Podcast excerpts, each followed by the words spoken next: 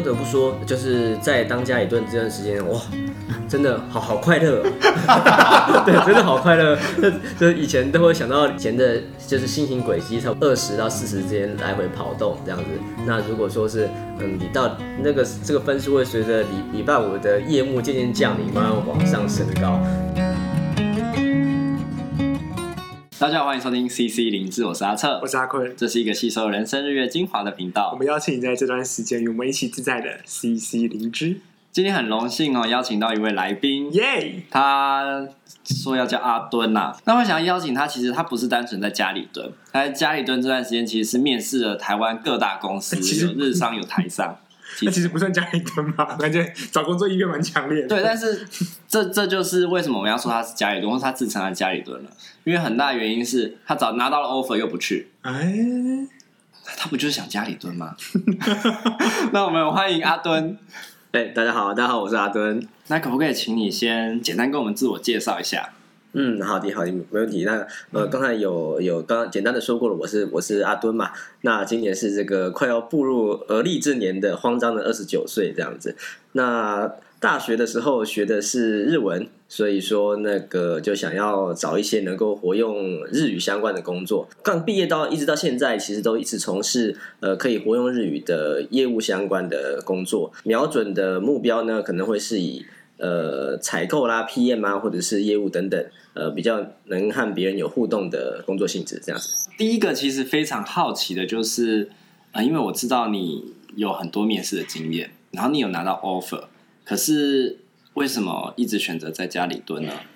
嗯，这个原因其实有有点有点复杂啊，就是那总的来说的话，可能就是整体来说那个 offer 不够吸引我，不管是说它的。呃，薪水不够，不不如预期啦，或者是说距离太远啦，或者是说呃公司的氛围有点不太喜欢。这个氛围可能指的就是我也有点具体把它形容，有点难具体把它形容出来，就是类似说你再去看房子，不知道大家有没有去看过房子？看房子看物件的时候，一进去的时候你就突然觉得，哎，嗯，怪怪的，怪怪的，这那那对，就有这样的感觉，就会比较呃。却步这样子，那你可不可以试着更具体的稍微说一下你想象中一个理想的工作会是长怎么样子啊？因为你这样子看房子，嗯、可能你心中有一个理想的房子的样子吧？嗯，是，就是理想的的工作嘛。当然，呃，从现实层面来说也。也该到了一也到了一个该自立的年纪嘛，所以说第一个考量可能就会是那个待遇嘛，因为大家也知道这个呃物价不断攀升，房价又很贵，所以还会想是首先会考量就是合适的待遇这样子。那另外就是说这种待遇找得到吗？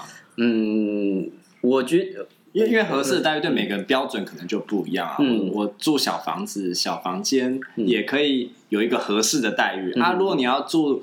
地保，那合适的待遇就又不一样了，所以我我不知道你那个合适的待遇到底是对应的感觉到底是什么。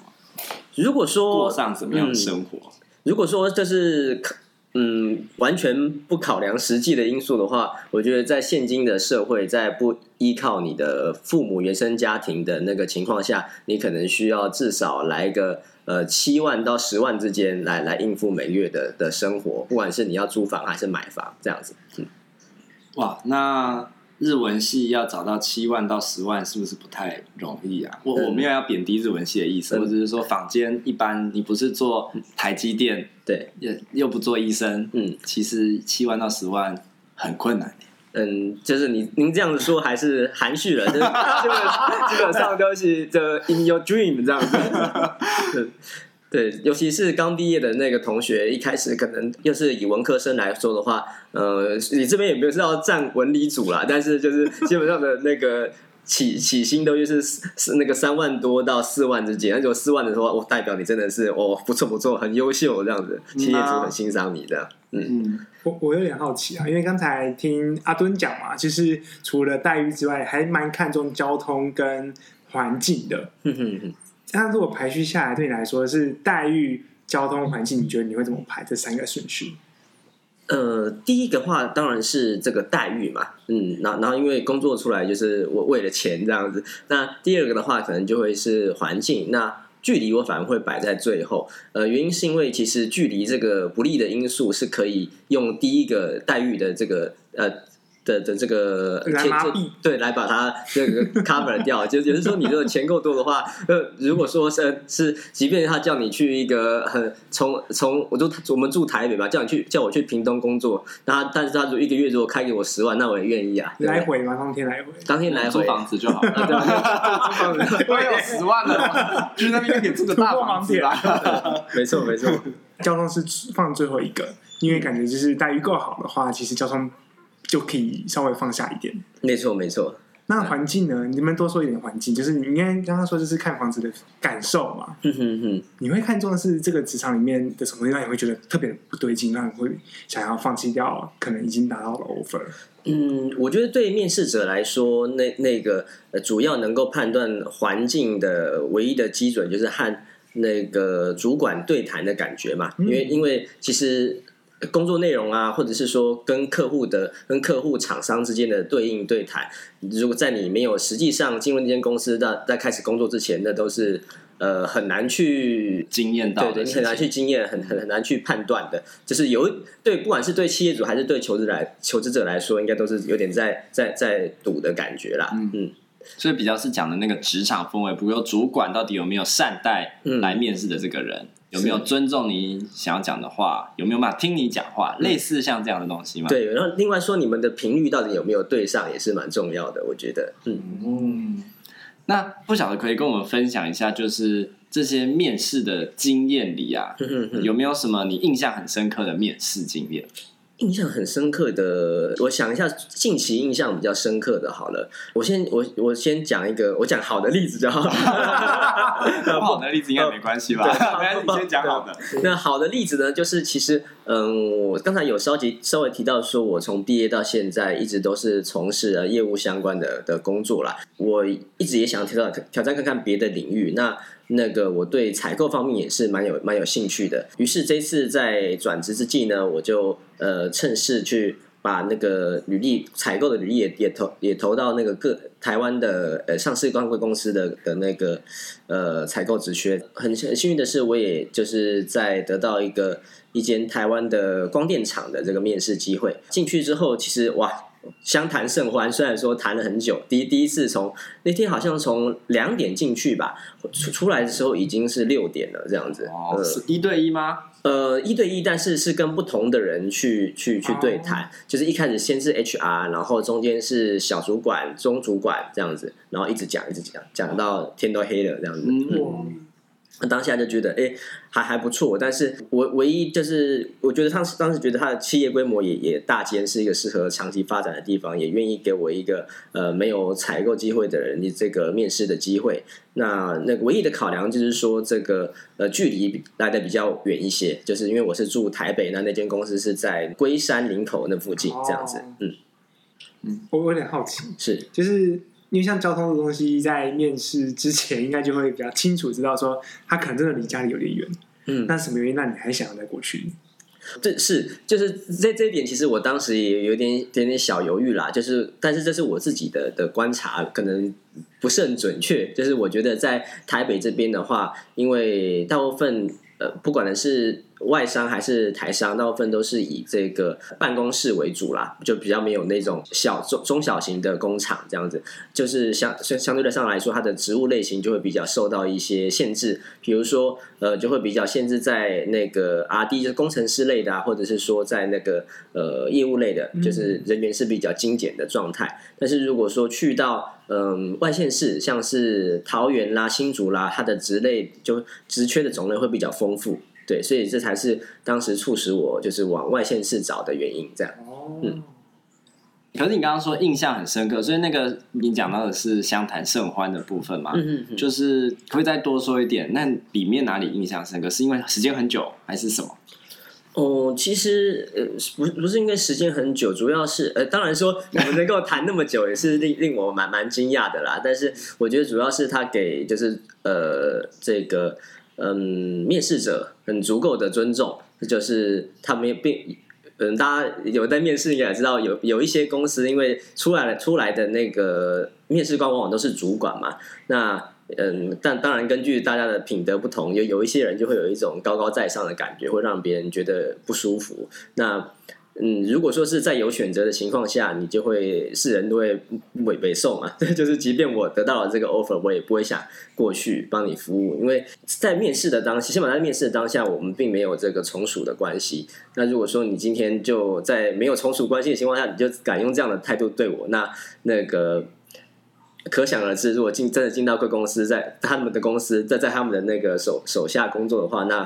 会有多么可怕这样子，所以其实不只是公司在面试你，你也在面试公司嘛。然后你那个面试的过程，其实就是在评估这间公司适不适合自己，他对待你的态度好不好这样子。嗯，当然，当然，我我觉得其实可能是我觉得有点偏颇，但我觉得台湾的就就业就业的环境比较是呃资方的市场，但是其实比较健康的情况下，应该是在面试的过程中，这个劳方和资方我们互相评估，然后这应该是然后。看媒合，看看适不适合。那如果说真的可以，那我们再进一步合作，应该是一个呃互利共生的关系这样子。嗯，但是我我自己觉得好像有点资方对劳方是上对下的感觉，就是是他在选你，不是你，嗯、你们可以互相好像真的去协商，说我们是不是可以一起合作？对的那种感觉。如果说要用一个比较鲜明的比喻的话，可能是就是古时候的那个员外对家丁的感觉。对，我我我其实就蛮好奇，因为像。在嗯，可能工作可能要累积一段时间，才会有比较有这种去意识到说劳方跟资方那种很不对等的一个状况。可是我在阿敦的身上看见，就是那个针对自己是劳方，可是我其实也是很有权利去做一个平等对话的那个角色。我蛮好奇，这个是在大学的时候就已经有这种感觉，还是从小就是这种感觉，还是到出社会才有？哦，这个当然是出社会之后才才才是有。就是我当时在呃。即即将毕业之际，或者是说刚毕业之后，在求职的过程中，当然是姿态都放得很低。就是如果说真的有谁要给你一个工作机会的话，也说好谢谢谢谢老板，对吧？然后就说 OK，我马上来上班这样子。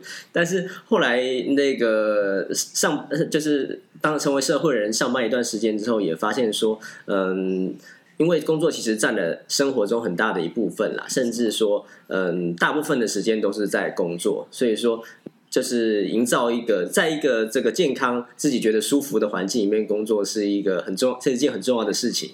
就是后来意识才才意识到的这样子，所以说后来选择工作的标准也会稍微高了一些。嗯，那我就蛮好奇，因为听起来这个标准有也跟我们刚刚说，就是跟现在的台湾的环境市场是很不一样的。嗯，所以在这样的过程里面，我听起来都会是一个嗯，可能会有很多碰壁或挫折。就是的的经验，你能和我分享一下？就是因为我们刚才一开始想问，就是你可能面试过几次嘛？嗯，然后我也想再多了解，就是你怎么样在那个你自己的想要，可是这环境又不允许的情况下里面的那个心路历程。哦，是，就是，哎，刚才可能可能还还没有跟跟跟回答到两位说我我这一次这个呃面试到底面试了几间公司。那我的来参加之前有有做了一点小功课，统计了一下我的这个 Google Google 形势力，对，那总就是不含二二二三次面试，光是对就是企业的面试数是十八间这样子。那这大概是几个月的期间？这大概是三个月的期间，三个月就十八间。对，嗯。然后那个当然，这是面试的，就是公公司，不管是公司工作内容或者是企业规模，都有去做过筛选这样子。然后这中间这个算是台商干呃外商算是参半，然后那个一半以上算是日商，因为我本身是读就读日文系嘛，所以说日商的机会会相对比较多一些。那那个台商大概是。三分之一左右。那最近最后有有面试了一间，就是嗯中美混血的这个在台台美混血的公司这样子，差不多是这样。那那个刚才就是有提到比会比觉得比较挫折的部分的话，可能就是因为我一开始其实是就是走那个日日企日日日资的企业为主，但是呃坦坦坦白跟各位报告，那个日资的这个。呃，面试其实是很不顺遂的，很就是几乎是处处处碰壁。那只有嗯、大概十十十一十到十二间吧，具体的数字我不是很清楚。面试了十到十二间的日商，那那个中间也其实也不乏我蛮有兴趣的工作，但是成功录取的只有一间。那其实我不太喜欢那个工作，所以就婉拒掉了这样子。那这这个中间当然会让人觉得很挫折嘛，就觉就就自认为说，哎、欸，我也不是刚毕业的的的小菜鸟这样子，但是怎么会是这样的情况？但会让人觉得有点受挫。那后来反而是。呃，改变方向就是想说，那我偷偷看这个，就是本土的台商试试看。那结果反反而是这个部分让我重拾了信心，就是我投了四间台湾的上市贵公司，那就是四战皆捷这样子，就让我重重回了从。无论说他的那个呃待遇、薪资待遇开出来的 offer 怎么样，但是起码有拿到 offer 就会对自己算是一种肯定啦，这样子，嗯，嗯，而且感觉是可以做筛选的。哦，对，就是嗯、呃，总是选择权握在自己手上，会觉得比较舒服嘛。哦，我觉得我还蛮好奇的，就是说，哎，刚刚讲到说你在大学毕业的时候，其实是非常的卑躬屈膝嘛，就人家给你工作，你就哎去去去去去，可是。你做过了一两份工作之后，你好像建立了一种信心或者是标准，让你觉得说，哎，你可以去挑选工作了。那我觉得这件事情是还蛮不容易的，就是说，你也只不过，如果人家老板也可能会觉得说，你也只不过做过多几年工作，哎，你你哪来的这样的信心，说你可以去挑工作？是不是在这个过程你累积了一些什么，让你觉得其实自己是？很有能力的，可以帮公司做很多事情的，或什么，然后让你觉得你也有空间去跟公司去谈，而不是公司选择你。嗯嗯嗯，谈到这个的话，我想应该是面试机会，呃，比起刚毕业的时候，呃，算是暴增了许多吧。就是在在刚毕业的时候，我我是。我投投出可能，嗯，比如说十间公司，十个那个投出十十次履历，大概只会有呃两到三次会有面试的邀约，那还不一定会录取。但是后来有几有几年的工作经验之后，投出投出履历，大概投了十间，会有六到七间会起码会来给我这个面试的呃邀约。那我，我觉得。就是因为我想企业企业企业端一定也是有经过一定的筛选标准。那其无论说我实际上见到我觉得我这个人如何，那起码从书面上看起来，我应该是符合他们这个职缺的需求，所以才要求我过去的。所以我觉得可能是因此这样子，我建立了一些信心吧。所以听起来是因为有工作经验，发现哎，其实要得到工作不是那么的困难了，所以也就比较不会那么怕说今天如果有一个工作机会来了。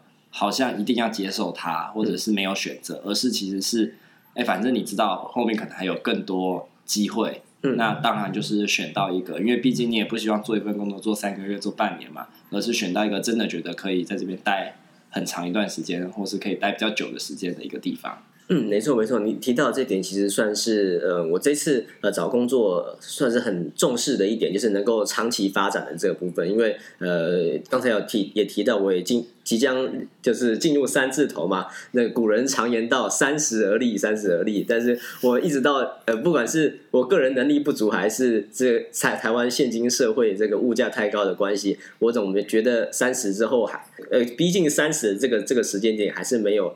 摆脱父母的庇荫的感觉，这样子，还是家里蹲嘛？啊，没错。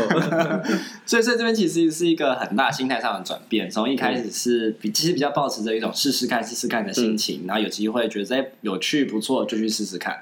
到现在你其实考量的东西是更更多元、更复杂，甚至是这个工作能不能带给你长待久居的一个地方，能不能带给你发展的机会，让你可能成家立业等等。是，可能不不导致说我这个人呃起步比较比较慢，或者是脑袋稍微比较不好一点。就是坦白说，刚毕业的那时候是比较像是无头苍蝇。其实说去面试的时候，大家都问你说你为什么想要投这个工作，或者说为什么对这个工作有兴趣等等。那坦白说，我并没有什么特别的原因。当时的我很单纯，就是想要呃。呃，有工作，对，有工作，想要 make a living，这 就就单纯就是这样子而已。嗯，但是现在的话，嗯，经过几次的尝试之后，呃，你到底想要什么，或的的什么样的工作，跟甚至什么样的生活，它会慢慢的成型的感觉。这样，我蛮好奇，因为刚才在讲的是那个呃挣扎的过程嘛，就是包含投，然后有面试上跟没有面试上的部分。这个是就刚刚听到是阿顿的一个就是内心的一个心路历程。那我蛮好奇说，那对于很像家人啊，或是关系，可能伴侣，就是在这样的一个过程里面，会不会对关系有一些影响，或者关系会给你一些压力什么的？哦，其实或多或少会有一些压力，但这个压力其实并不是来自来自家人，就是我还蛮感谢我家人这次，其实对我。找工作这件事情没有没有给我什么压力，就觉得说他们也是鼓励我说，希望你可以慢慢找，然后找到一个你喜欢，然后那个可以长久发展的一个工作啦。嗯，那反而是这个稍稍会有感到一些压力的话，可能是伴侣那边啦。那因为呃年纪也不算小了，那整天无所事事晃来晃去，人家总是有点看不下去嘛，甚至说跟跟那个自己的家长那边也会不好交代，因为。呃，伴侣的家长对伴侣家长也也会不好。哎，你的那个男朋友啊，对，好，怎么是这个样子？真没工作，这样子可以吗？对，总是会说在在。总是会问说啊啊，一些冲啥、啊，或者在或者就基本那个几个位探讨这集啊什么等等的啊，跟我跟我没处没没没没掐等等，就是呃传统就是华人社会的那个注重的东西都会问嘛。嗯，我想阿坤应该很懂你的心情。还没录。那我那我觉得就是这这这方。呃，那我觉得他会多少给我，我有感觉出来，他已经有极力的去压抑他的他的不满了，因为他其实也是在跟他父母沟通的过程之中呢，去粉帮我粉饰掉这这件这件这件事情，就是粉饰到我现在失业的事实这样子。但是我觉得他心里也是一定有承受一定的压力这样子，就是说，哎，我我要一直帮帮他 cover 到什么时候？然后会不会他一从此一蹶不振，然后最后呃，甚至连打工都不去，一直在家里鬼混？混吃等死这样子，嗯，哦，那你自己会有这样的担心吗？就是尤其是当面试有一段时间不是很顺利，因为你前面是试日商嘛，是那其实不太顺利。即便你过去有成功的经验，那还足以支持你继续面试下去吗？那尤其是家里蹲，某些程度来说，应该也还蛮舒适的啊。就是会不会让你就啊想说啊，就是动力越来越低，或是越来越不想要再往前？嗯，不不得不说，就是在当家里蹲这段时间，哇。真的好好快乐，对，真的好快乐。就以前都会想到你你就是差不多以前的，就是心情轨迹差不多是呃一一到一到五都是嗯的，零到一百分大概是属于。二十到四十之间来回跑动这样子，那如果说是嗯，你到那个这个分数会随着礼礼拜五的夜幕渐渐降临，慢慢往上升高到这个九十分这样子，然后 然后礼到礼拜礼维这个高峰差不多一直维持到礼拜天的的中午左右，然后就开始慢慢下降，然后到那礼礼拜天的晚上入睡前就很就是一想到你隔隔天要处理那些狗屁倒灶的事，就差不多会降到呃二十左右这样子。嗯嗯，那我自从没有了变成为家里蹲之后，觉得 every day is happy day。那那不是很好吗？嗯，但是人总是需要做点事来来这个谋生嘛，还是要还是要这个有账单要付嘛，也是总是出去，不管是出去跟朋友出去运那个用餐啦，或去运动啦，还是说就出去约会什么的，总是要花钱的嘛。主要的压力可能是来于来自于说这个。人家说开源跟节流嘛，就是我丧失了开源的能力，但是那个这个破洞还那个水还是一直漏出去，那个破洞堵不住这样子，所所以就看着账户里的钱越来越减少，这个感到了压力。那另外一个压力就是说，我其实有投入这个股票市场，那知道大家知道这两年这最近这一年是这个大熊市。那这个我在我又不小心把这个鸡蛋放到同一个篮子里放的太多了，在一个篮子里投了太多颗的鸡蛋，那 那个鸡蛋已经破掉了一半，这样感觉压力蛮大的。对，就钱也。蛋也拿不出来了，对，然后又破在里面这样子，没错，对，然后又希望可以放更多的蛋进去去摊平嘛，但鸡哎没有蛋可以放进去，那个母鸡已经屁股已经挤不出新蛋来了，是是是，所以其实是还是可以感受到那个虽然在家里蹲生活是很舒服的，嗯，可是还是有一种压力在，尤其是当出去可能有些社交生活啊，然后。晚上打开股票的时候啊，白天打开股票的时候，看到那个 A P P 的数值的时候，就删掉它了，是吧删掉了。对，现在是处于盖牌的状态，然 后所以就还是有一些动力让你持续去找工作，让你可以有一些收入，这样。对，这些都是这被被视为一种算是警讯吗？就是需要再振作起来这样子。所以还是有些就是生活上的压力，告诉自己我需要去 do something。对，没错，没错。那接下来还蛮想问你的，就是说，因为其实你真的有很丰富的面试经验啦。嗯哼。那我想，也许听我们节目的人也有一些人会需要准备面试啊，或者是面对面试啊。你觉得有没有一些建议提供给给要去面试的人，包含心态上的准备跟实际上的准备？哦，心态上的准备应该就是呃不要紧张吧，但是这有点像 像废话，就是 因为这这这这是尽量啦，尽量就是。当时我刚毕业的时候去去面试，呃，当然也都是很很紧张，甚至不呃，因为我如同我刚刚所说，我是是文系嘛，所以势必会有外语的面试，是日语的，有时候甚至会加一点英文的面试这样子。那如果说因为毕竟不是母语，你当下如果很紧张的话，势必会影响到你原有实力的表现，可能只会发只能发挥到六十八七十趴，讲的哩哩啦啦这样子，可能就大大幅降低了你上榜的几率。呃，甚至有时候。我记得我那时候刚毕业的时候去面试，甚至连有时候连中文都讲的哩哩的，就是破破烂烂的，对，也会结巴的感觉，对，所所以说，嗯，心态上的调试应该就是不要紧张。我蛮好奇，啊都，你会用什么样的方式让自己不要紧张，不要那么紧张？嗯，但其实没什么方式，唯一的方法就是唯一的方法就是多面试，就是你，我如果说这可能不是到非常好，但是我觉得。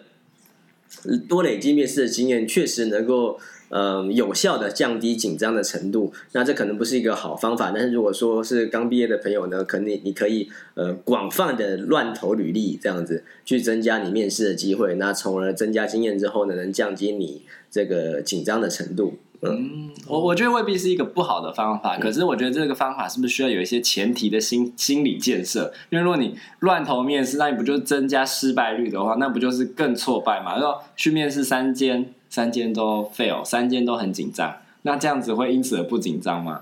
诶、欸，是不是要先觉得，哎、欸，其实我反正就只是去练习而已，我没有要真的去得到这份工作，是这样吗？哦，对，那这样的话，可能就是要筛选一下那个标的啦。就是你，你大家知道，打开一零四，其实都会有很多呃面试邀约，如同雪片般的飞来。但其实中间大部分都是一些我们俗称的死缺啦，或者说没有人想要做，不太呃有人想去应聘的工作。那我觉得就可以去参，就是当然前提是你自己也不想。去做那个工作，就是有上没上你都不会去这样子，你就到抱着练习的心情过去，那增加，从而增加你练习的呃面试的经验之后呢，来强大自己的心理素质，这样我我觉得会是可行的办法。那我蛮好奇，就是呃在心态上面，除了不要紧张之外，我觉得还还还有一个就是蛮强大的东西在那里。就是，当然我们知道累积经验可以让我们自己降低紧张，可是我觉得好像有一个就是很相信自己的那东西，那东西是怎么来的？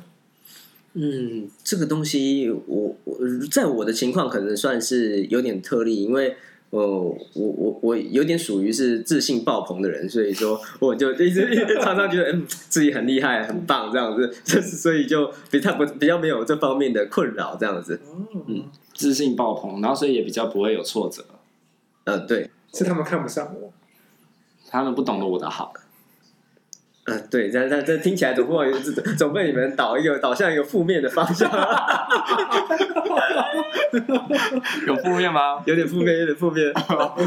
感觉有一种我活在自己的世界里的感觉。也许，也许那个某种程度上是啊。这种时候就很考看结果了，因为。你说你活在你自己的世界，就是你到现在都还找不到工作，但我们知道你找到工作了嘛？嗯、你也拿到很多 offer 嘛，所以看起来就不是如此嘛。你确实有点什么，对吧？嗯，对，可能我在嗯书面上的履历看起来算是还 OK 的啦，所以说嗯得到的面试邀请也多，然后那个呃某种程度上算是能言善道，所以说去面试基本上都能够对答如流，就这样子。那我就想要问的是说，怎么准备面试？你通常看到得到一个你想要去的面试机会的时候，你会怎么准备它？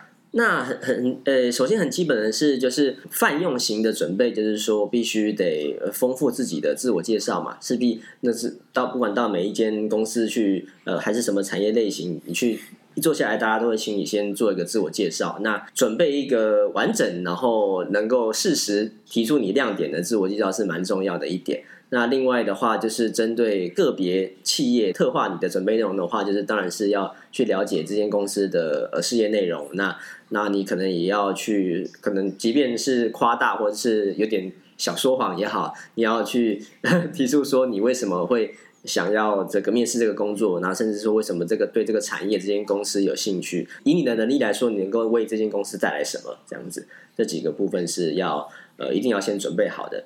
嗯，就是你会帮自己先写讲稿，写讲稿倒是不至于，但是会预设好说大概要回答什么内容，这样那列点之类的。对，嗯，那可能另外可能如果说一些科技公司的话，可能也要呃搜寻一下，就是呃用 Google 搜寻按那个 News 的地方看一下，他们最近是不是有一些最新的发表，这样子来来跟那个适时的加入那个面试的话题里面，我觉得也是一个蛮加分的一点。可是你有在关注他们的？产品或者他们最新的资讯，对，同同一时间好像也是一个筛选这个公司的机会。确实，确实，这借借借此也可以了解到一些这个呃，因为现在网络论坛也很多嘛，不管是新闻也好，论坛也好，可以呃借此来了解一些他们这间公司在产业里面强不强，然后或者是说呃评判怎么样这样。那就是除了刚刚说，就是一个是丰富自己的自我介绍，另外的其实是去了解这个企业它到底它的背景。然后可能用一些方式去，呃，不论是说谎也好，然后怎样，就是让他知道说你是投其所好的一个情况。还有什么是你觉得你会在面试之间去做一个准备的？嗯，在面试间，其他的话。嗯就可能就还好了，可能就是尽量有自信的说话，就是对对，无论你 你你说什么，就是即便你心里很虚也好，都要带着笑容，然后自信满满、大声的、元气饱满的回答出来，这样子，这很像日上的感觉。不过我觉得确实是还蛮重要的提醒啊，就是我们确实如果自己没有信心的时候，就会讲絮絮的。那其实别人也看得出来说，哎，其实你没有很有信心。那既然要面试嘛，就是也是要尽可能。把自己最好的一面，或是别人想看到的那一面呈现出来，那是为了接下来的路可以往前走嘛。嗯，对，这是我个人的看法啦。